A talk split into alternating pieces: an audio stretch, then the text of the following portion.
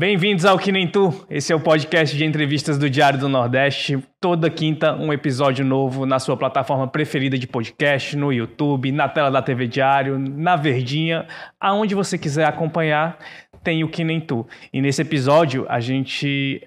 Estou é, bem feliz também porque como o nosso convidado mesmo diz, né? É sempre bom a gente contar uma narrativa e, e mostrar uma narrativa que não é só do, a do colonizador, né? Uhum. É mostrar histórias em uma cidade, um estado, num país que tem muita dificuldade de preservar memórias e de, e de contar histórias. E, e, e eu imagino que nessa conversa de hoje a gente vai desbravar histórias muito incríveis e que eu imagino que muita gente que vai assistir aqui ao programa vai conhecer pela primeira vez. Apresente o nosso convidado, Karine É, e a gente, no mês de julho, né, a gente fez um projeto é, especial do Que Nem Tu Praia Vida. E a gente mergulhou, assim, no mundo da sustentabilidade e encontrou muitas histórias. E esse nosso entrevistado, ele vem dessa pesquisa, né? Assim, que a gente foi atrás de pessoas que faziam a diferença e que inspiravam e que fazem da sua existência também um, uma luta é, de preservação e de cuidado. E nosso entrevistado, ele é um pescador e uma liderança, uma voz muito ativa é, pelo direito à terra, à memória, à cultura dos povos tradicionais de uma comunidade que existe há muito, muito tempo, mas só recentemente foi é, reconhecida oficialmente como um povo tradicional. E eles estavam lá, ó, lutando para conseguir reconhecer, para ter o direito a pertencer àquele lugar. E a gente está chamando hoje é, Roniele Suíra. Muito bem-vinda ao Que Nem Tu. A gente está muito feliz que você topou, é, deixou lá a praia, deixou lá seus peixinhos, deixou lá sua mata e veio aqui conversar com a gente e com a nossa audiência. É, olá, Karine, é, Alan e a todos que nos assistem nesse momento, né? Primeiramente, bom dia. E é isso, né? Acho que assim, é, para quem não me conhece, meu nome é Roniel Suíra, sou uma liderança da comunidade tradicional Boca da Barra da Sabiaguaba. E a gente fala muito dessa questão do, do homem e natureza, né? E assim, essa questão de, da tradicionalidade, ou o homem e meio ambiente.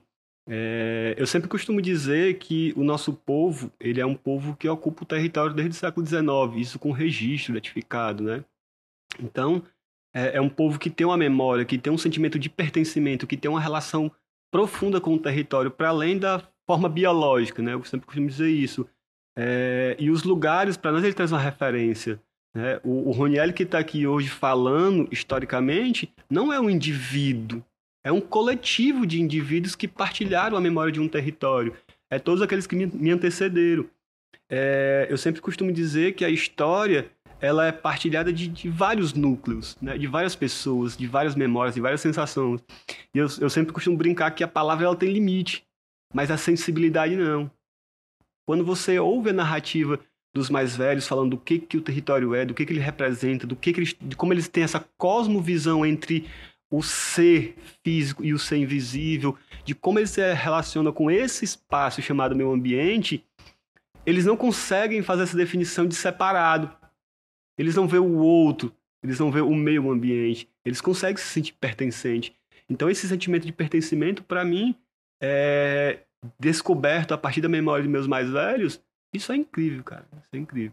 Roniel, você virou uma voz muito ativa da, da comunidade Boca da Barra, né? E, e quando é que você percebe, entende, compreende que você podia estar tá exercendo essa missão é, de gritar para o mundo o que, que a comunidade precisava?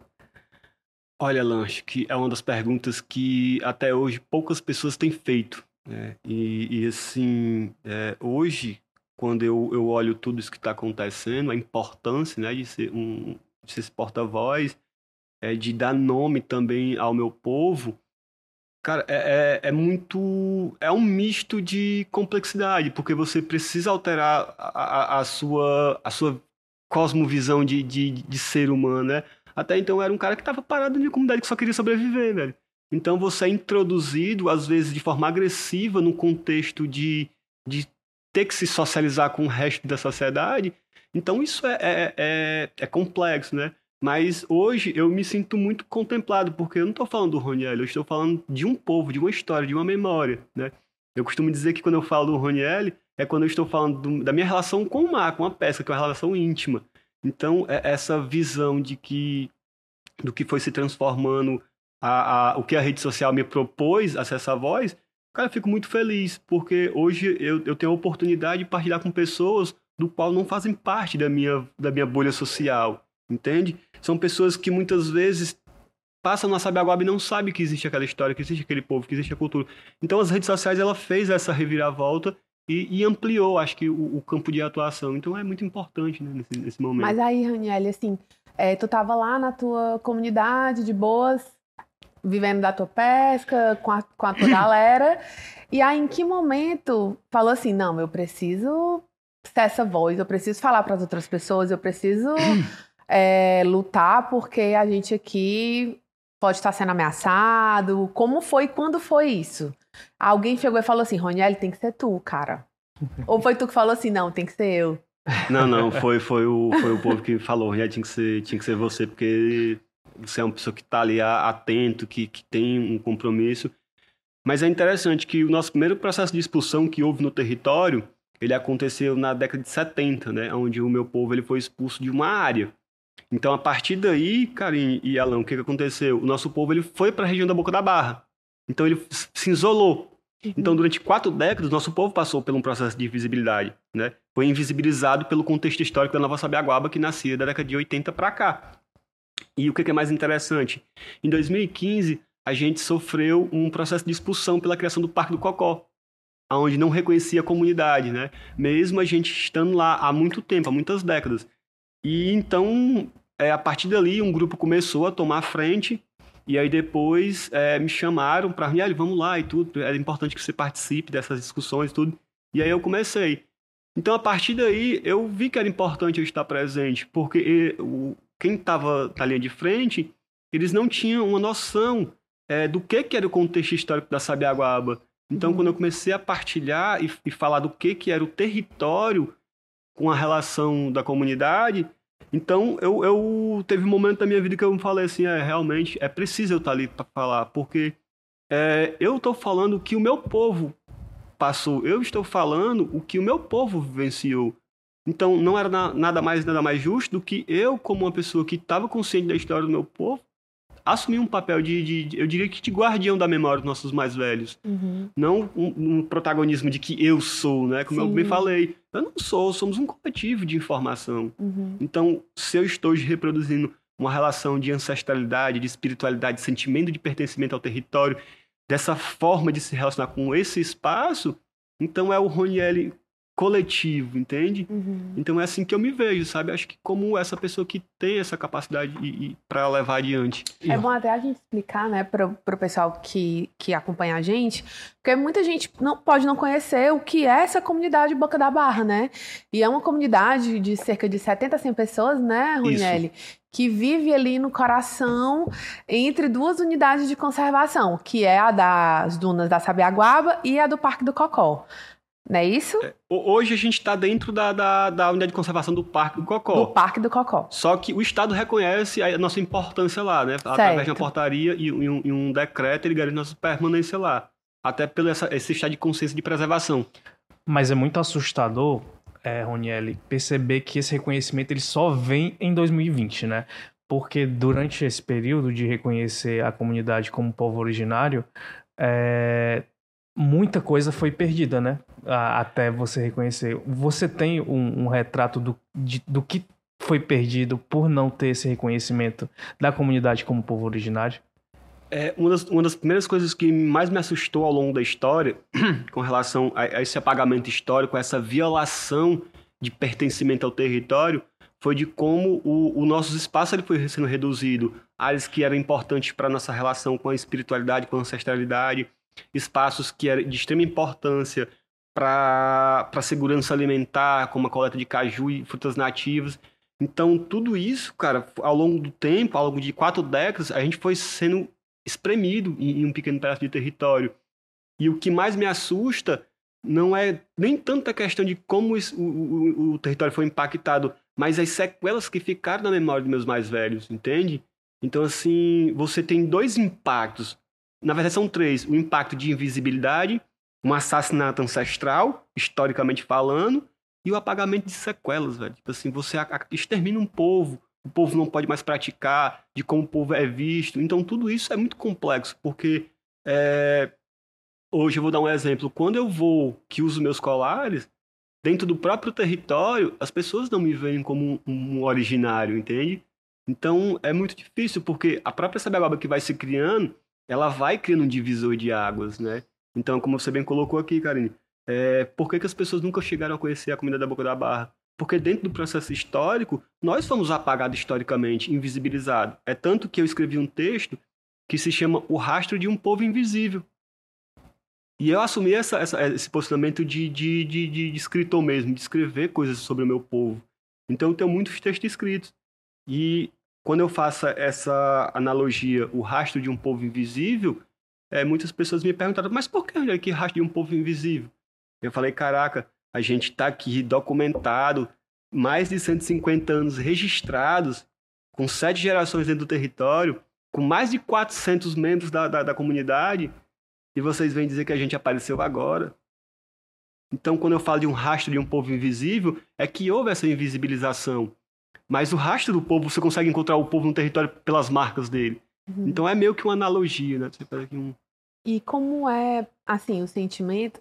Vocês foram sentindo essa, essa invisibilidade durante os processos todos? Tipo assim, o Roniel menino se sentia invisível ou o Roniel adulto quando se viu ameaçado e quando se viu, tipo assim, peraí, vão me tirar da minha terra, vão me tirar de, dessa minha área é, onde está meu povo e estão questionando sobre a existência, a minha existência, a existência das, da, do meu povo, uhum.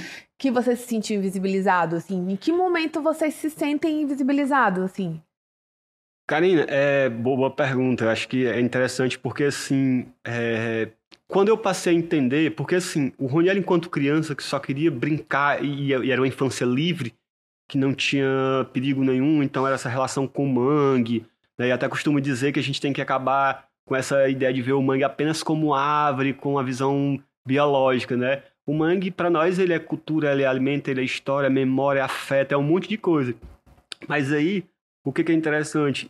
Enquanto criança, não, porque os mais velhos tinham que se adaptar ao, que estava acontecendo, por não ter vozes, por não gritarem, né? Uhum. Então, por ser engolido por, por, algum discurso autoritarista que existia no território na época.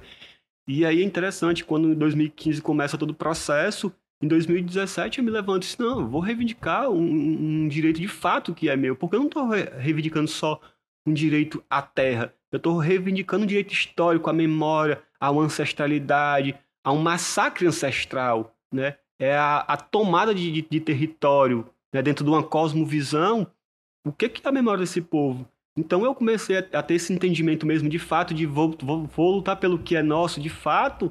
Foi quando eu estava com meus 25 anos. Né? Uhum. Então, hoje eu estou aos 35, eu tô com 35 hoje. Então tem 10 anos de sentimento de pertencimento do qual eu, eu não abro mão. Uhum. Assim, o território para mim é ancestralidade, o território para mim é vida, o território para mim é muito mais do que se possa definir com palavras. Não é uhum. uma casa. Uhum. Quando eu olho para minha casa é insignificante diante do que, que o, ter o território me proporciona. O território me proporciona sentimentos bons, ele me remete à infância, à história, à alimentação, a um monte de lugares que se for só o Rony adulto ele não consegue compreender, entende? Uhum. Então assim, o território em si ele é muito mais, é, eu diria, muito muito intrínseco, sabe? Ele é aquela coisa que te consegue acessar em vários espaços do teu, do teu consciente e subconsciente que às vezes você se esquece que foi essa criança. Uhum. Então é bem isso, sabe? O processo de reconhecimento oficial, né, uhum. é, Roniel, ele acontece em diferentes etapas, né, em diferentes fases. É, como é que a comunidade foi vivendo esse processo, assim? O que que tinha de dor e o que que tinha de alívio? Eu imagino que também tem muita dor durante esse processo. É, Alan, é interessante porque o seguinte, né, quando a gente descobriu isso, né, a comunidade sempre teve essa relação profunda com o território. Né? A gente vem de uma comunidade de marisqueiras e pescadores.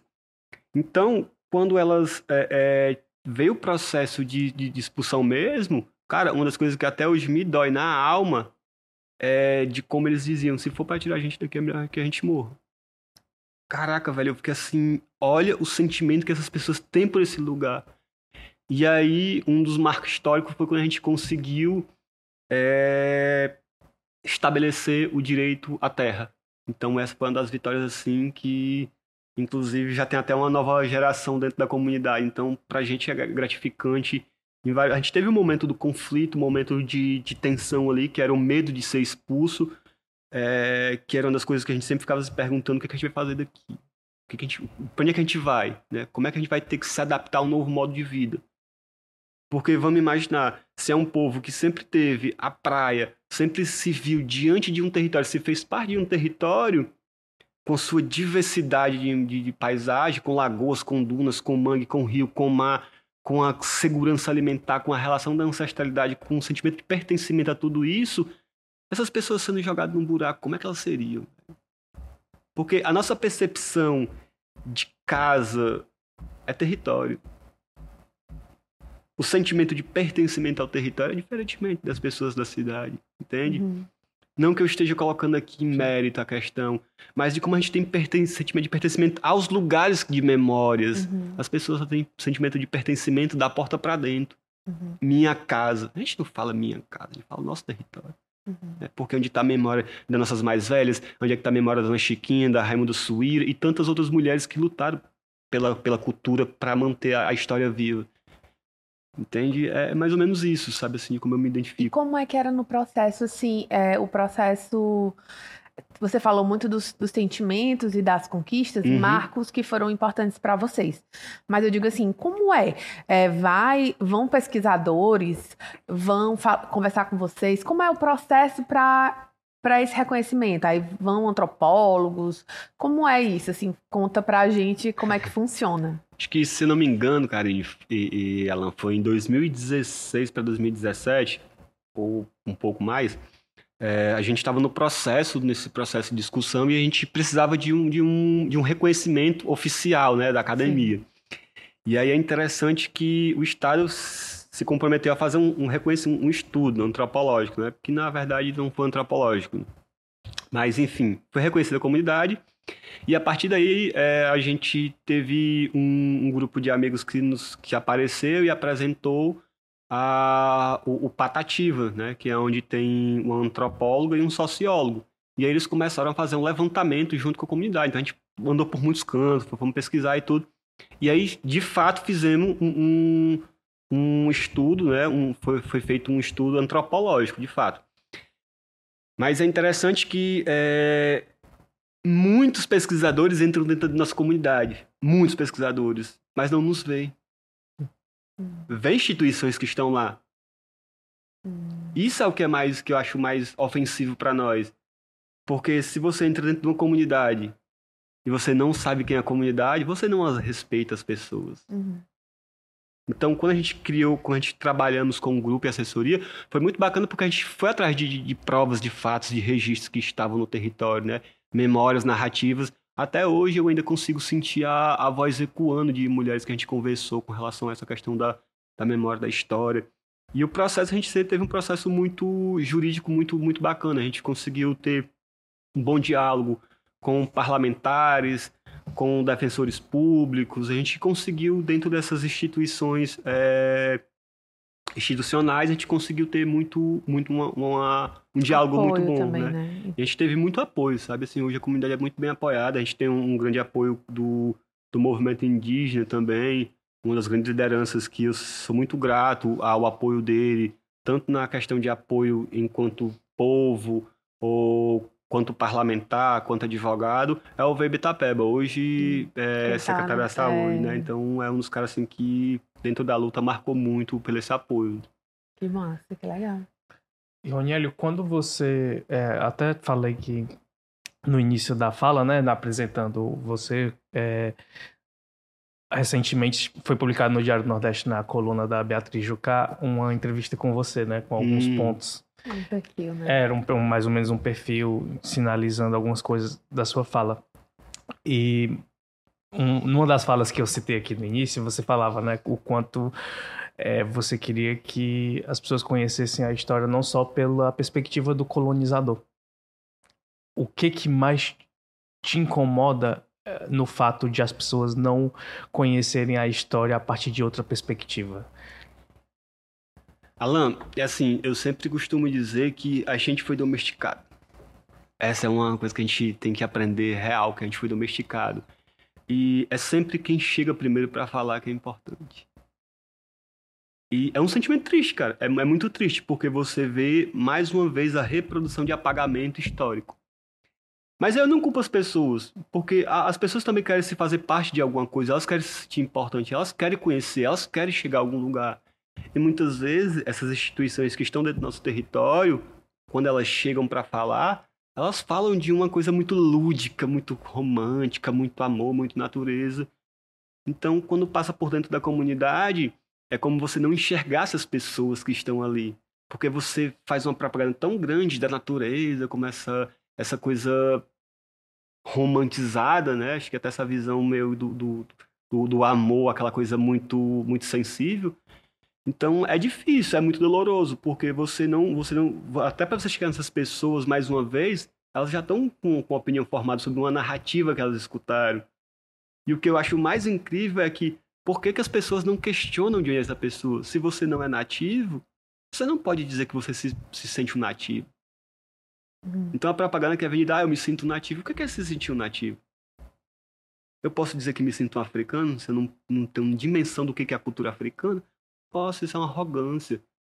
Isso é uma apropriação cultural. Uhum. E você usar o que as pessoas têm, sabe? É você se apropriar do discurso das pessoas e reverberar em outro espaço onde essas pessoas não têm. É isso que a gente se sente, sabe? É uma pirataria, como eu, eu costumo dizer. Os caras copiam nosso, nossas narrativas e reproduzem lá fora. Espaços onde a comunidade não tem.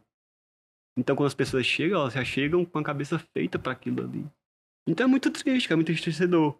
Imagina você querer mostrar sua cultura, onde um povo tem essa, essa, essa preocupação de mostrar o que é, que é o território e elas não serem vistas. E essa visão romântica sobre a natureza, né, Rony? Ela é muito de quem está distante da natureza, né? É, porque é, é, é interessante, Alan, porque você olha assim, ah, a gente precisa cuidar da natureza como, como assim? Ah, o meio ambiente, como se fosse um indivíduo à parte, sabe?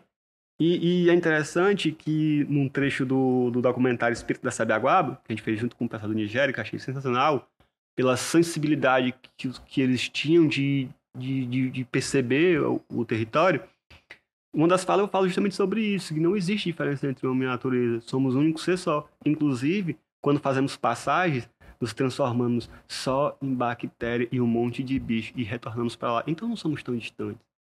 Então, essa percepção de distante é uma visão de pessoas que está dentro de uma ideia. Eu diria que a natureza precisa ser cuidada à distância. Como é que você cuida de algo se você não vive? Então, quando eu crio essa separação do homem à natureza, eu mesmo estou dizendo que eu, estou, eu me sinto superior a ela. Entende?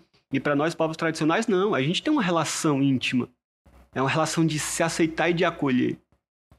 A natureza ela não te cobra, ela não te pede elas te aceitam, do que você é. Rony, no dia a dia da comunidade, como é que vocês fazem para garantir que as crianças elas tenham e, os mais jovens, né, tenham esse entendimento que você tem em relação ao seu povo, esse entendimento que você tem em relação à natureza, para não para impedir que, por exemplo, ela cresça dentro de uma perspectiva que não entenda a natureza como parte dela também, né? uhum. né? É assim, é, é, ela já faz isso de forma orgânica, até porque as mulheres, quando saem para fazer a mariscada, né, a mariscagem, que é a pesca do sirimólio, a coleta do.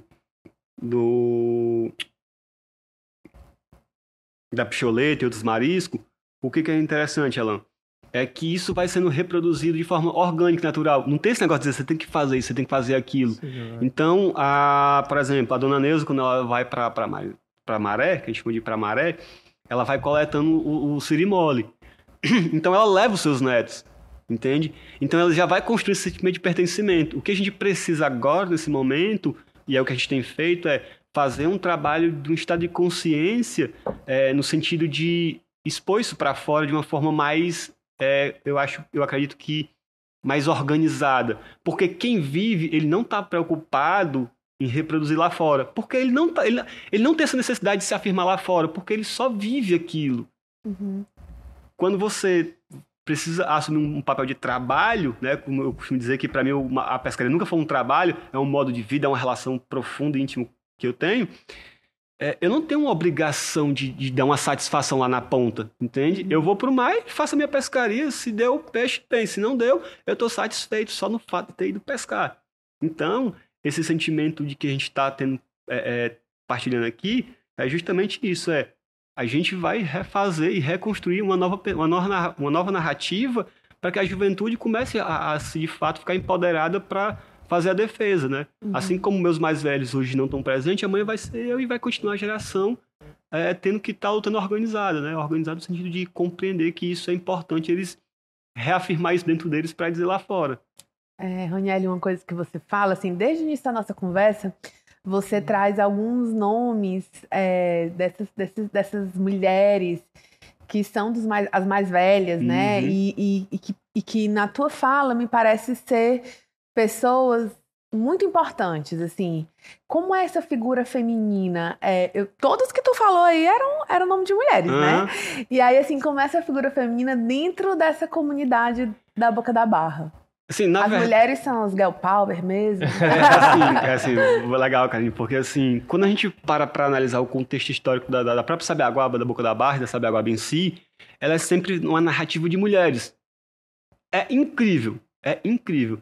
Se você vai, se você vai dentro do contexto histórico das nossas mais velhas, você vai encontrar a, a Raimunda Suíra, que é uma parente da gente, que é, parteira, é né? parteira. Aí você vai encontrar a Dona Chiquinha, que era uma rezadeira, você vai encontrar outros, outras que eram cachimbeiras, outras que eram entoadeiras de cantigas. Então, quando você para para analisar, a, a, a, Boca da Barra é feminina, porque era através das mulheres que o repasse do conhecimento era feito. Não era pelos homens, nunca foi. Então, era isso, é isso que é uma das coisas que mais me chamou a atenção no, na história, né? Eu costumo dizer que que será que eu, eu vim para cá para fazer um contraponto, sabe, nessa, uhum. nessa missão à Terra?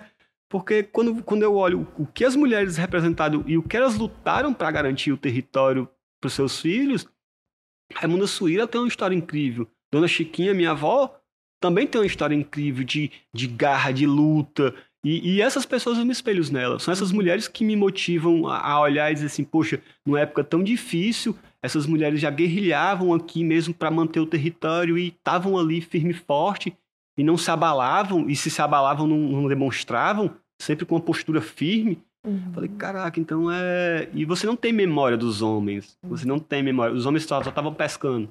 Quem tava, tava lá real... e quem tava é. tomando conta da, é. do território eram as mulheres. Era a mulher que tinha visão de plantar, era a mulher que tinha visão da preocupação de colher, a mulher que tinha a visão de tudo. Era as mulheres que iam pra mata coletar lenha seca para fazer o, o, alimento, né? Que a gente uhum. chama. É uma das coisas que eu acho bem interessante, eu quero, gosto muito de partilhar, de como a gente se expressava. As mulheres que iam fazer o comer, as mulheres que estavam preocupadas com comer, né? A gente, uhum. Essa questão do almoço ela é bem nova, essa questão do comer, de fazer o comer uhum. mesmo, né? Bem assim. Então, essas são referências que eu trago para a luta. Então, essas mulheres as que me antecederam. Então, é onde eu busco força para compreender e me entender enquanto ser humano, enquanto a pessoa que é protagonista numa luta hoje, é elas. Mas aí, dessas aí, tem algumas que ainda estão vivas? Como é que é elas? Não, não. Olham e falam assim, tá indo no caminho, meu filho. É, não. A gente tem outros meios pela espiritualidade, mas é. hoje não. Hoje elas estão desencarnadas, já cumpriram sua, já fizeram sua passagem. Mas tem outras mulheres, tem a Dona Deusa, que é uma das mulheres que eu sempre gosto de me referir a ela, porque ela é uma grande marisqueira, que é, hoje é a, é a, marisqueira mais velha que a gente tem dentro da comunidade, e meu pai, quanto pescador, né? Uhum. Então, o, o, meu pai é muito conhecido por tartaruga, o apelido dele é tartaruga. Então, é, é, é, isso, são pessoas assim que, que me fizeram, sabe? Uhum. Então, são minhas referências, são pessoas que, que têm uma história, que, e essa referência, ela vem até na profissão, assim, tu falou do teu pai, teu pai é pescador, Sim. aí você veio pescador também, tem um irmão também, né, é. pescador. Como é esse ofício que vai passando de geração para geração? Olha, cara, é interessante porque, assim, é, é, às vezes a gente se senta para conversar, eu, são cinco irmãos, né, e às vezes a gente senta para conversar, e outro dia eu tava até conversando com, com meu pai, e ele fala assim, é, antigamente era eu, agora, agora é a tua vez, né? Então, isso, isso é legal, porque isso nos mostra que não era uma questão de trabalho, mas uma questão de viver, entende? Uhum. E, e, hoje a gente pratica outra atividade que os mais velhos não faziam, que é a apneia, né? A pesca de mergulho. Então, é, é, as referências que a gente tem da, da, pescaria antiga, elas continuam presentes, que é a pesca de tarrafa. Então, é muito bom você poder é, conversar com, com a turma ali que é pescadora, conversar com a turma que é, pes que é marisqueira. Você passa a dizer, caraca, o, o quanto a gente foi se, se renovando, se transformando para essa visão e essa cosmovisão que a gente tem da, da pesca, né? E como é essa pesca de mergulho? Como é que ela funciona? Que é essa agora que vocês fazem lá, né? É, essa a gente faz especificamente no mar, né? Que é uma. É uma é, a gente vai com os apetrechos, né? Vai com a máscara, é, um snorkel, nadadeira, arpão e o cinto, né? Que é um lastro de chumbo. Então a gente desce a profundidade ali de mais ou menos 15, 20 metros para capturar o peixe ou a lagosta mesmo, quando é necessário. Mas essa é uma das pescas que a gente mais faz, né? Então, assim, essa é uma das que tem rendido mais êxito pra gente. E aí vocês vão e, e trazem um peixe, aí desce de novo, pega é. mais, né? Aí cada mergulho é voltando com um. Nem sempre, nem sempre. Nem sempre. É, às vezes você às passa... vezes volta sem nada. É, às vezes, às vezes no mergulho você não, não fez uma pescaria boa. Por... Tem inúmeros fatores, é. tem a condição de água, às vezes a maré não está proporcional para o peixe. Então tem, tem muitos fatores ali que precisam estar alinhados, né? Uhum. Nesse mês de julho, né, que a gente fez essa temporada especial, Roniel, é, muitas entrevistas nos tocaram por trazerem claramente a condição do, dos mares, né, do oceano, uhum. assim, de como, de como a, a, a, poluição, o plástico, como tudo tem transformado nas últimas décadas o oceano e, e cada vez mais virado um, um, um bioma que, que desperta muita preocupação. É, e você nos traz uma visão muito única, que é uma visão de quem mergulha, né? Uhum. Quem tá vendo tudo isso de uma perspectiva que poucas pessoas, é, quando a gente fala de uma forma geral, veem. E qual é esse cenário que tu encontra lá embaixo, né? Alan, é... se não me engano, foi em 2017 a gente criou o coletivo Sabe Agua Bicho Zero, que aí a ideia de criar o Sabe Agua Bicho Zero não era que a gente fosse educar as pessoas, mas que a gente tomasse e desse um choque de realidade, o que está acontecendo, né? Cara, quando a gente vai mergulhar, se vocês imaginassem o quanto a gente se depara com essa condição de, de plástico, de matéria descartada pelo homem, é muito, é muito, é muito, é muito. Então, assim, quando a gente criou o Sabe Bicho Zero, foi na condição de vamos, vamos mostrar pro povo o que está acontecendo desde da, superfície, que eu chamo tapete azul, né? Vamos levantar o tapete, ver o que tem embaixo do tapete. Cara, é, é assustador os impactos, né? E isso acaba chegando na nossa mesa de alguma forma, entende? Eu sempre falo isso, quando a gente vai pro, pro território, a gente vai coletar o caranguejo, vai coletar uma ostra, ou os mariscos, os crustáceos que a gente está acostumado a fazer. Quando você anda dentro do manguezal, você vê a quantidade de lixo, velho. É muito lixo, na real, é muito lixo. A gente teve uma ação que a gente conseguiu juntar 70 sacos de 200 litros, velho. Em uma hora, em uma hora. E assim, a gente não tirou um raio ali de, de, de 70, 80 metros, velho. É muita coisa. Então eu me preocupo muito com isso, porque isso de alguma forma vai chegando nas nossas mesas para as populações tradicionais, entende? Uhum. É o pescador que joga tarrafa e vem com lixo, é, ninguém sabe qual é a procedência desses, dessas matérias que vão chegando, então entende? Então assim, é bem difícil, porque você, por exemplo, para mim que sou um mergulhador, sempre estou no mar, você às vezes chega em cima dos cabeças, dos bancos de pedras, de corais, e tá tudo cheio de saco, de plástico, de garrafa, um monte de coisa. Então, o que as pessoas não conseguem ver, a gente está mostrando para elas que tem. Eu queria até citar aqui um, um, caso que aconteceu recentemente, que foi o um negócio do peixe-leão. Né? Então, assim, é, eu e meu irmão, a gente foi os primeiros a, a, a, a identificar né? um dado oficial, né? Tipo, assim, a gente deu a posição georreferenciada, as coordenadas, a gente é, dizemos que que, a, que profundidade, o que, que era o relevo, então tudo isso a gente, era a gente que estava mostrando. Então, ou seja, para quem não consegue estar nesses espaços, não vão ter como repassar essas informações. Então eu sempre costumo dizer que a gente precisa também reconhecer o conhecimento empírico, sabe? Uhum. É as pessoas que estão ali, as pessoas que estão analisando, as pessoas que conseguem compreender os impactos que estão ocorrendo, né? Eu, eu, eu sempre costumo dizer que a gente precisa é, é, ter uma troca de saberes, uhum. entende? A academia sabe, as populações tradicionais sabem. Como é que a gente consegue fazer um trabalho mais consciente para a gente ter mais êxito no, no, no trabalho? E o, o Roniel explica por que o, o aparecimento do peixe-leão ele é um ponto de preocupação dentro do nosso ecossistema. É assim, pelo que eu fiquei sabendo, né, ele é um, ele é um, ele é um cara bem predador, né, dentro da área do, de, de peixes que, que fazem a manutenção do, dos corais. E porque aí, ele também não é da nossa região, é, né? Não, ele é ele, da, é, da Ásia, né? É. E veio bater aqui. Segundo os, os biólogos, dizem que é um peixe invasor, né? Uma espécie uhum. invasora, né? Eu vou deixar na, na fala deles. É, então, assim, é, a preocupação é de como ele se multiplica muito rápido, né? E tem vários outros pontos que eles alegam sobre a questão de como ele se alimenta de, de, de peixes ornamentais, de peixes de, de coral, que também contribui para a manutenção do coral. Então, tem muitos estudos que falam sobre isso. E para nós, particularmente, é, é, um perigo porque a gente pesca de rede de tarrafa, né? E o que, que acontece? É que por ele estar chegando mais próximo, isso de alguma forma a gente teme.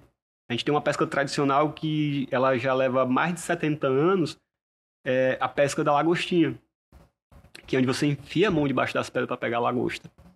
E como ele é um peixe de pedra, então isso já, já te impossibilita a Fazer aquela isso, coragem né? que você tinha, ela já, já tem um receio. Então, assim, tem um monte, cara. Acho que isso deveria ser um, uma discussão pública mesmo, uhum. sabe?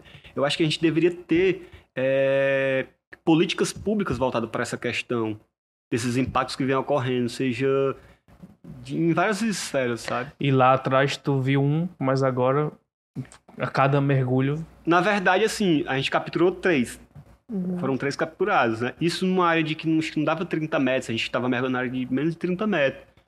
Com profundidade de 14, entre 13 e 14 metros. Então, se a gente parar para fazer uma análise, se nesse ponto tem, não impede que os outros não tenham. Uhum. Até pelo, pelo que alguns biólogos falam, eles se multiplicam muito rápido. Então... Uhum.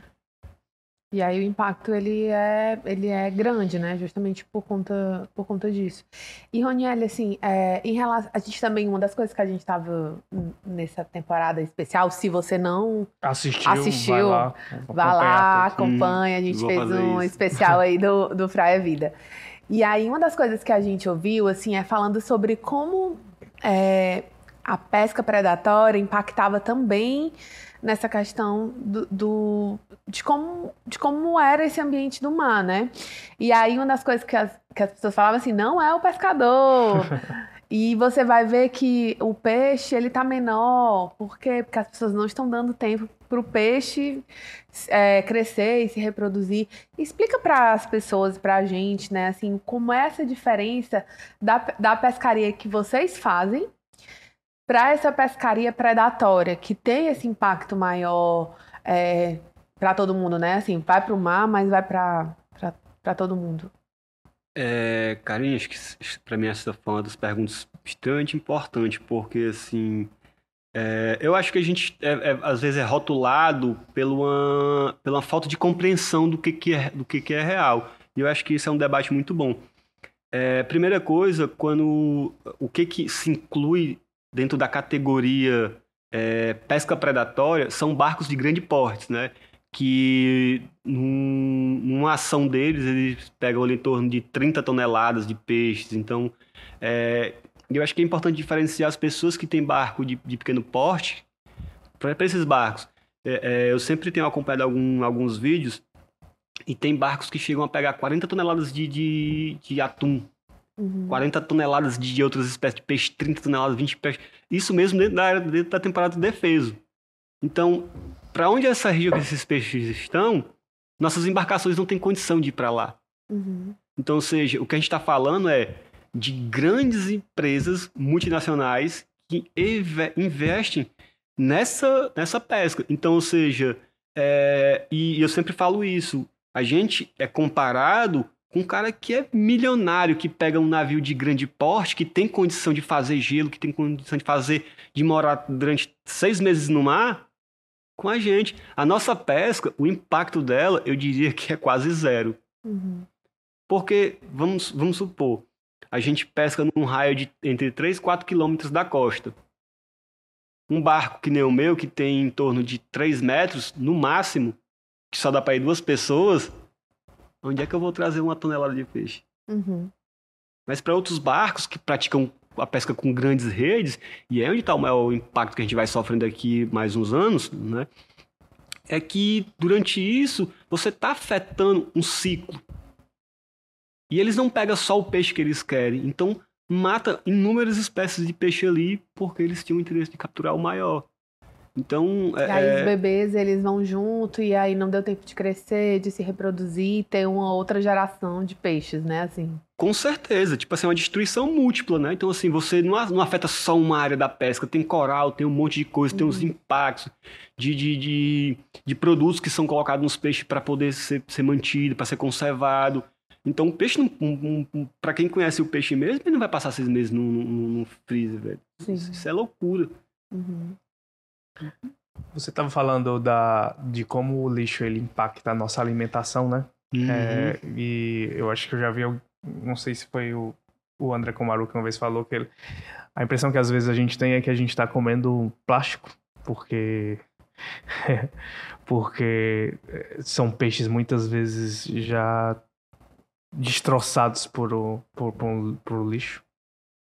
Cara, é, é um assunto delicado, porque assim é, se a gente for entrar nesse detalhe mesmo do que a gente está comendo, a gente para de comer muitas coisas, velho. muitas, muitas, na real. É, tem vários estudos que apontam sobre a questão do, do, do microplástico, do, do, do, do, plástico, né? Então, é, do microplástico. Então, é, é, já foi encontrado em leite materno, em placenta, num monte de canto, velho. E eu fico me perguntando se esses resíduos que são descartados, de que sabe lá que forma, velho, o que a gente está comendo, afinal?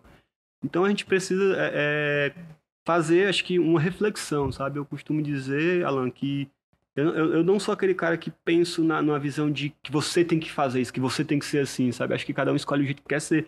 Mas a gente também tem o direito de repensar o que, que a gente entende desse, desse mundo, o que, que a gente vai deixar, né? Então, para mim, é muito preocupante, cara, porque eu, sou, eu venho da pesca. Se o peixe se alimenta de plástico, diretamente indiretamente eu estou sendo afetado pelo que esse peixe está se alimentando. Se está tendo um descarte ilegal dentro de, de, um, de, uma área e os peixes se alimentam desse espaço, eu também estou me alimentando. Então, assim, é preocupante porque realmente, no fundo, no fundo a gente está se alimentando de, de, de, plástico ou de outras coisas que a gente nem sabe, entende? Uhum. Então, é, é, é um debate que a gente precisava mais aprofundar. É, é, você falou um pouquinho também aqui na, na conversa sobre é, o documentário, né? Uhum. Que, que você e o pessoal do Nigéria fizeram um pouco falando sobre é, a comunidade mesmo, né? uhum. né? Fala um pouquinho sobre, sobre essa iniciativa e também é, o impacto dela, que é de levar para outras pessoas talvez algo que só a comunidade até então sabia e que a gente não ia saber quem é que estava lá, como é que quais, quais eram as importâncias, as, a, o lado sagrado da comunidade. E você documenta muito o que está apenas na história oral, né? Uhum. É, é, assim. Como surgiu a ideia, né? Foi assim, cara. A gente tava, a gente tava justamente nesse processo de que a gente estava sofrendo uma, uma invisibilização, né? E aí a gente entrou em contato com alguns parceiros nessa rede de apoiadores, então a gente procurou o, o, o CPP, é, o MPP, é, então a gente saiu procurando nossos apoiadores e a gente chegamos à, à criação de, de, um documentário, né? E a ideia do documentário foi justamente essa, é tentar mostrar o outro lado da, da comunidade que ninguém via, né? Porque assim, o povo só queria viver ali. Então, essa crença de viver livre ali, o povo sempre, sempre acreditou. Então, é, é, quando o, a gente teve o primeiro contato com, com a equipe que veio organizar, né, que foi, foi, muita gente, a gente se sentamos e fomos pensar como é que ia ser, como é que ia produzir, e a comunidade ficava meio ali, meio que querendo saber o que estava acontecendo. E aí, para eles que não tinham esse costume de de estar tá ligado diretamente com as câmeras, aí ficou aquela, aquela coisa meio que de vergonha, tímido e tudo. Mas aconteceu. E os impactos positivos que aconteceu foi, foi incrível, né? Até do, no, quando a gente apresentou o, o Espírito da Sabiaguaba dentro da Boca da Barra, foi gratificante de como as pessoas se viam, de como elas se achavam importantes, né? Então, assim, sem contar que outras pessoas também chegaram através desse vídeo. E, e o Espírito da Sabiaguaba, quando a gente pensou, era, foi nessa ideia mesmo, de, de tentar é, mostrar às pessoas que existia um povo, que existia uma cultura, então, assim, foi bacana porque teve toda uma organização, teve todo um planejamento, teve toda uma discussão. é, é, as pessoas que, que realmente é, queriam participar, né? A gente também deixou aberto. Então, quem, quem queria participar, participou. Quem não queria, a gente respeitava, até pelo direito dela, ela se entender enquanto naquele momento. Mas foi muito bom. Tipo, assim, foi, foi tudo muito. Foi muito, eu diria, muito orgânico, né? Uhum. Tanto da parte do, dos, dos, movimentos que nos apoiaram, tanto da parte do, do, do, pessoal de Nigéria que tiveram acessibilidade também, que acho que é uma, coisa que vale a pena destacar, de como eles foram sensíveis às imagens, de como eles foram sensíveis ao território. Então, acho que para mim foi uma das coisas que, que gerou muita, muita coisa boa, sabe? Acho que foi assim, foi um momento que a gente sai do sufoco e a gente passa a respirar, sabe? Então, achei muito bacana porque trouxe muitos impactos positivos. E a gente fala também, né? A gente já falou algumas vezes assim, quanto que é difícil é, guardar essa memória e essa história é, como comunidade mesmo, assim. Uhum. A gente uhum. vê a nossa cidade, quanto que a gente tem de, de o quanto que a gente perdeu de história e de memória é, durante os anos, assim, por não existir uma preocupação mesmo de, de, de, guardar, né, e de documentar e de preservar essa memória. E a gente falou tanto sobre quanto que a comunidade já perdeu em relação uhum. a isso por várias questões, né, assim, principalmente pelo, pela essa invisibilização e, e, e, e por perder esses territórios que eram esses espaços também de, de sagrados, né, uhum. de vocês. É, e aí isso também é uma forma de deixar registrado e, tipo assim, no dia em que, sei lá, o Roniel estiver cansado e sei, não sei se vai chegar outra pessoa, vai ter um registro desse tempo, né? Uhum. E, e, uma das coisas que eu sempre falo, sabe, Karim, assim, eu falei, eu tenho um prazo de validade aqui na Terra, sabe? Uhum. E para mim não faz sentido, não faz sentido nenhum real, sendo muito sincero, é, isso ficar comigo. Uhum. A gente precisou se calar para se manter vivo. Uhum. Mas agora não. E outra, tudo que eu aprendi tem que ser repassado. Seja com o meu povo, com qualquer outro povo que queira conhecer. Uhum. Então isso, isso não é uma propriedade minha, isso é um patrimônio do povo. História é um patrimônio do povo. Uhum. E a gente reparte o que a gente tem para repartir. Então, quando eu for, eu fico me perguntando: e tudo que eu fiquei sabendo é só pelo ego de que eu sei, de que eu aprendi. Uhum. Acho que a ideia é partilhar mesmo, então eu me preocupo muito com isso. Eu quero ir embora sabendo que deixei tudo que eu, que eu fiquei sabendo, eu compartilhei com vocês, pessoal. Se vocês vão Sim. levar adiante ou não, aí é. Já está preparando uma nova liderança aí? lá da comunidade? Olha, assim, a gente, a gente tem uma nova geração se levantando, né? Então, assim, a gente prefere acreditar que deixa as pessoas se identificarem com esse posicionamento, porque é uma questão muito de se identificar tomar para si.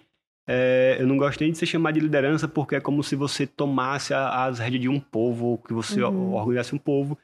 E para mim é a relação de respeito, de afeto, de carinho, de demonstração uhum. de como as pessoas vê o seu trabalho, de como elas reconhecem, de como elas lhe apoiam pelo, pela sua prática, né? Então acho que uhum. acho que eu costumo dizer que nós somos mais um, um, um mediador de um mensageiro, de vida, né? né? Eu diria assim, sabe, um mensageiro, mais do que a questão de liderança. Acho que nem eu mesmo consigo me liderar porque é muita coisa para administrar. Você mencionou em outra pergunta a, o coletivo Sabiá Guaba Lixo Zero, né? uhum. né? Explica mais como é que surge a, a, esse coletivo, o que, que, quais são as atividades desse coletivo, como ainda funciona. Tá, ainda está em operação, o que vocês estão fazendo, né? É, Karine e Alan, é o seguinte, é, o Sabiá Lixo Zero, ele nasceu, né? A gente, eu sempre falo isso, que ele nasceu por um grupo de mergulhadores. A gente se sentamos e falamos da importância de, de, de tentar mostrar isso, né? E aí é, ele sempre foi independente, né? Então a gente que tirava do próprio bolso, então a gente deu uma parada mesmo, passamos, estamos com um bom tempo parado por conta da questão de financiamento. É, a gente não tem, velho. Tem. Uhum. Então assim, a, a, gente a gente também quer a gente quer levar isso adiante. Então o Boletim Zero nasceu, o período que, o tempo que a gente teve ativo, né? Porque também tem a questão do, eu tenho muito, muita responsabilidade no território, então nem sempre dá para fazer. Então, é dentro disso, o, o Boletim Zero nasceu para dar uma resposta mesmo à sociedade, sabe? De Fortaleza, para dizer assim, ó, tem uma população que está exaurida ali, mas ela está dizendo o que que tem de, de, lixo dentro do mangue, ela está dizendo o que que tem de lixo dentro do rio, olha a tanta informação que ela está repassando. Então era um estado de consciência, uhum. fazer com que as pessoas tivessem consciência do que estava acontecendo na praia que elas iam visitar. Então é tanto que as nossas ações eram mais de domingo. Por que, que as ações de domingo era para chamar a atenção das pessoas, para impactar elas, e assim, caraca. E tinha pessoas que falavam assim: eu não acredito que saiu, saiu tudo daqui. E falou: não, isso aqui é só uma pequena parte. Então, o Sabe Agora do Estudante nasceu justamente nesse, nesse sentido de dar uma resposta para as pessoas terem um estado de consciência e se conscientizar.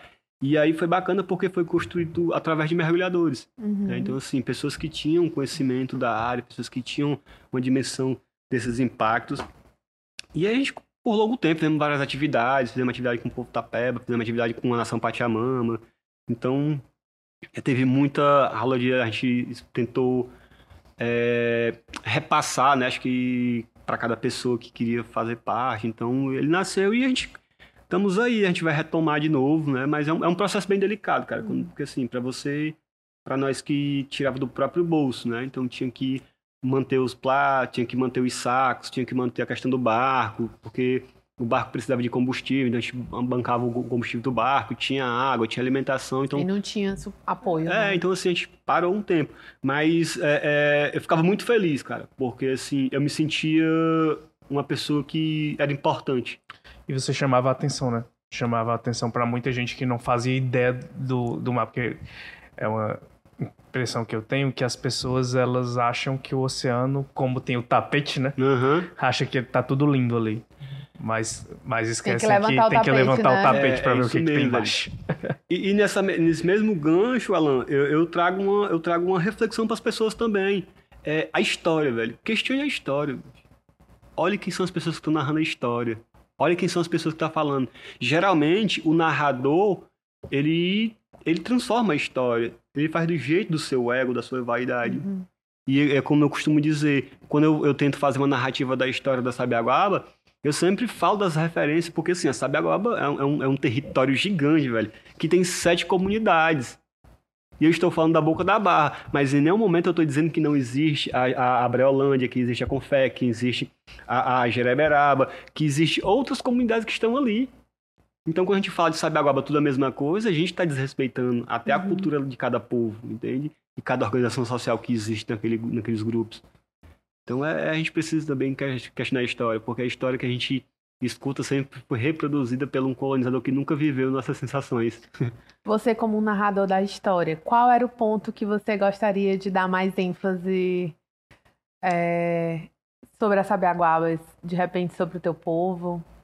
Olha, assim, eu, eu queria deixar bem, bem nítido, Karine, que as pessoas conhecessem a história da Sabiaguaba pelos povos originários, pelas pessoas que são dali, que nasceram ali, que têm uma relação com aquilo ali, sabe? Porque, assim, é, é, eu não vou destacar o meu povo como tão importante, porque também tem outros povos importantes, tem outras comunidades importantes. Então, eu acho que a gente precisa conhecer quem, quem é o narrador, qual é o interesse do narrador, Uhum. porque até hoje, o único interesse que eu tive, de verdade, foi tentar repassar a história do meu povo. A história do que aconteceu na Sabiaguaba. E pra mim, é, é o que eu mais deixo como importante, sabe? Acho que fazer com que as pessoas tirem suas conclusões e tenham um estado de consciência que existe histórias e histórias, né? Uhum. Dentro da tua jornada de militância, é, repassar essa história é o que te deixa mais realizado ou te deixa mais feliz? Alan, você pode ter certeza que sim. É, é como eu. Cada vez que eu repasso a história das mulheres que sofreram no território, é como se eu tivesse ficando cada vez mais distante das mágoas. É como se, de alguma forma, não, não tenho como afirmar e nem explicar com palavras, mas é como se de alguma forma eu estivesse aliviando o que ela sofreu. Então, cada vez que a história é repassada, para mim eu sinto um alívio. E me sinto que eu fiz, eu, eu, eu cumpri um- uma missão.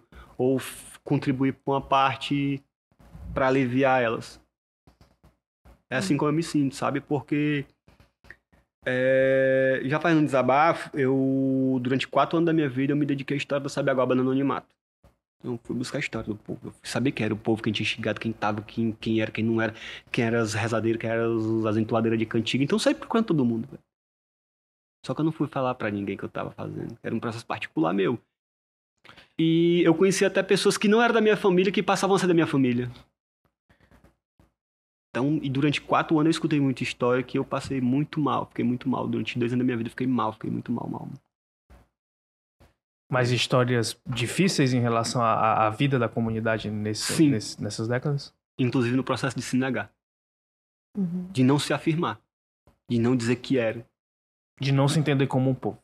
Não, de não se entender, ao contrário. É de não poder se afirmar. De se entender, mas não poder Eles se entendiam enquanto povo, eles entendiam. É tanto que eles praticavam a sua, a, a, os seus momentos escondidos. Uhum. Então, isso para mim era doloroso. Porque, cara, para, para imaginar, já pensou se a gente não pudesse dizer quem a gente é? A gente, na verdade, a gente não diz quem a gente é, né? Eu sempre, nas minhas rodas de conversa, é quando as pessoas me questionam muito sobre quem eu sou, eu, eu consigo me descrever em várias vertentes, seja o Roniel que é o dono de casa, o Roniel que é o pescador, o Roniel que luta pela comunidade. Eu, eu consigo acessar todos esses Roniel. Porque eu sofri muito para chegar a esses Ronieles. Por isso que eu entendo, por isso que eu sempre, quando eu falei aqui, que eu não sou um indivíduo, mas sou um coletivo de memórias, é justamente isso. Porque eu consegui me permitir acessar essas pessoas que estão dentro de mim. E nós, enquanto seres humanos, a gente vai criando uma armadura para se defender, para se proteger. Então, o que as mulheres fizeram foi isso, cara. Elas tiveram que se negar. E o se negar não é uma coisa que eu escolho, eu sou obrigado. Então, para elas era difícil, velho. Para um povo que estava acostumado a fazer suas práticas, falar abertamente, ser interrompido. É muito difícil. A, comunidade é muito ligada ao espiritual, né, é, Roniel? É, é, uma dessas. É, essa prática era muito. É um dos processos que mais te doem, assim, quando você vê que algumas práticas elas eram obrigadas a serem escondidas? Na memória é. dos mais velhos, sim. Na memória dos mais velhos, sim. Porque os mais velhos tinham uma relação muito profunda. Então eles falavam abertamente a questão da cura, da espiritualidade. E quando eu sempre falo da espiritualidade, eu falo de uma espiritualidade ancestral. Uhum. Né? Porque às vezes a gente está falando de espiritualidade, as pessoas associam com religião, né? Uhum. E a gente uhum. não é um povo que tem religião, fomos condicionados a ter religião, que é diferente. Então, é, essa relação é, é uma das coisas que mais chamou a atenção quando a gente estava com a antropóloga, foi de quando a gente foi para uma, uma atividade e ela perguntou assim, você acredita nisso? Ele, não acredito não. E aí meu pai depois começou a contestar, não, mas isso aconteceu comigo, porque assim, assim, então tal hora eu não posso passar nesse lugar porque tem isso. Ou seja, olha como é que é. O cara nega que não existe, mas na própria narrativa do que ele já passou existe. Olha que coisa complexa, velho. Uhum. Você, você é, acaba reproduzindo uma negação inconsciente, velho. Mas na narrativa, na oralidade, você afirma. Ou porque ele respondeu talvez o que ele achou que ela queria ouvir, né? Ou né? negou, né? É assim, eu vejo mais como uma questão inconsciente. inconsciente. É, é a negação inconsciente, porque ele negou. Por tanto da, tempo, é, né? Então acho que até para ele responder que ele acredita nisso, é uma coisa complexa. Então, é tanto que quando ela começou a perguntar pela história, aí ele foi e já começou a, a validar o que ela tinha perguntado. Uhum. Eu falei, caraca, assim, é, então, assim, é, é, isso, como a gente vai sendo construído, né, cara? A gente é, é, é muito difícil, porque eu, eu quando estou na minha sala de conversa, eu sempre pergunto quem é você, a partir de sua existência. Não quem você teve que se tornar para ser aceito num grupo de amigos, ou num trabalho, ou numa relação. Quem você uhum. é. Porque, para além do Alan e da Karine que está aqui conversando com o Ronieri como entrevistadores, existem pessoas, existem seres humanos. Muitas possibilidades, né? né? E existe aquela criança que tá lá dentro, que tá perdida, sabe? E eu escrevo até um, eu tenho até um texto que eu falo sobre Bem-vindo ao Mar. E eu me refiro sobre isso, velho. É o oceano de cada indivíduo, sabe? E o mar, para mim, é minha maior inspiração e minha maior faculdade, minha maior universidade de. tanto de psicologia como de filosofia. Legal. Muito legal. Roniele, a gente está perto de terminar o episódio e mas eu queria muito ouvir de você, porque tem um momento que você falou que me chamou muita atenção, que assim, tem muitos pesquisadores que vão a Sabiaguaba e saem da Sabiaguaba sem conhecer a Sabiaguaba. É, então, assim, o que que você indica como a grande riqueza da, da Sabiaguaba que, que as pessoas precisam conhecer? É a comunidade do Povo da Barra? O que que é? Eu diria que sim, a comunidade da Boca da Barra, ela, ela não conta só a história dela, mas ela fala uma memória, afetiva com o território. E quando ela fala do território, ela também está sinalizando que existem outros povos, que existem outras comunidades. Então, quando você vai conhecer a história da Sabiaguaba, você não sabe o que você está conhecendo, você está conhecendo a Sabiaguaba. Entende? Então, eu, eu, sempre gosto de falar isso, conheça as comunidades. E elas vão sempre se referir de outras comunidades, vão falar da história outras comunidades. De repente chega para conhecer a Boca da Barra e, é, e de lá sai para outra, né? A gente sempre indica, a gente sempre fala, tem, a, tem, a, tem a Jereberaba, tem a Casa de Farinha, tem a Brelândia, tem a Confeco. E as pessoas dizem, eu não sabia que existia isso, Runiel. Eu dizia, é justamente isso. Houve uma reprodução de homogeneizar a Sabiaguaba, dizer que tudo era a mesma coisa, enquanto na verdade não. Então, é, é, foi interessante essa pergunta, Alan, porque outro dia o cara dizia, ah, eu fiz um trabalho na Sabiaguaba e tudo, ele conversando comigo e tudo. Aí eu falei, você é de que parte da Sabiaguaba? Aí eu falei, de que Sabiaguaba você tá falando? né? Aí ele ficou assim, não, Sabiaguaba ali, próximo da Duna. Eu digo, pois é, aquele morro que a gente chama na, na, na, na narrativa dos meus mais velhos, aquele morro, é, ali é outro trecho da Sabiaguaba. Eu tô lá na, comunidade da Boca da Barra, que é no encontro do rio com o mar. Então lá é onde nosso povo conta a história de, de, de, da, da, migração que ele fez dentro do território.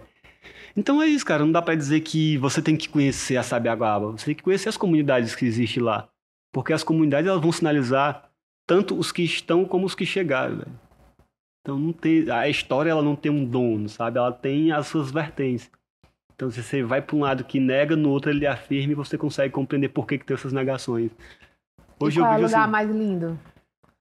Das dir... várias sabiaguabas. eu diria, eu diria que tem dois. É, uma é a Boca da Barra, pela sua dinâmica geográfica, que é uma área que você sai do rio à praia, de dunas a um vale de cactos, a lagoas, tudo ao mesmo tempo. Véio.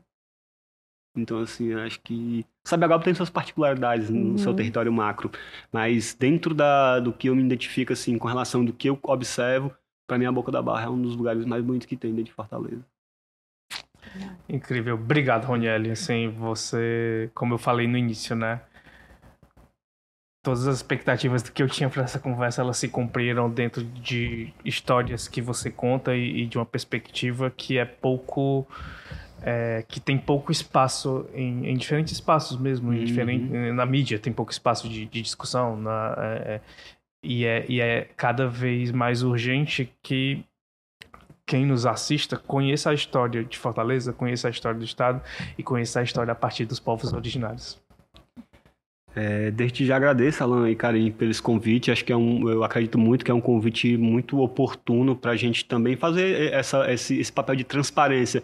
É, eu hoje, olhando aqui já que a, fazendo uma análise do, do que, que é o programa, para mim ele é um portal de transparência, onde você pode acessar lugares e pessoas do qual muitas vezes as redes sociais não te, não te, não te acionam, né? Uhum. Então, queria parabenizar o trabalho de vocês e agradecer pelo convite. Ah, a gente agradece e a gente já fica aqui esperando que os espíritos da Sabiaguaba continuem com você e lhe ajudem nessa caminhada, nos desafios que já estão postos e os que devem vir por aí.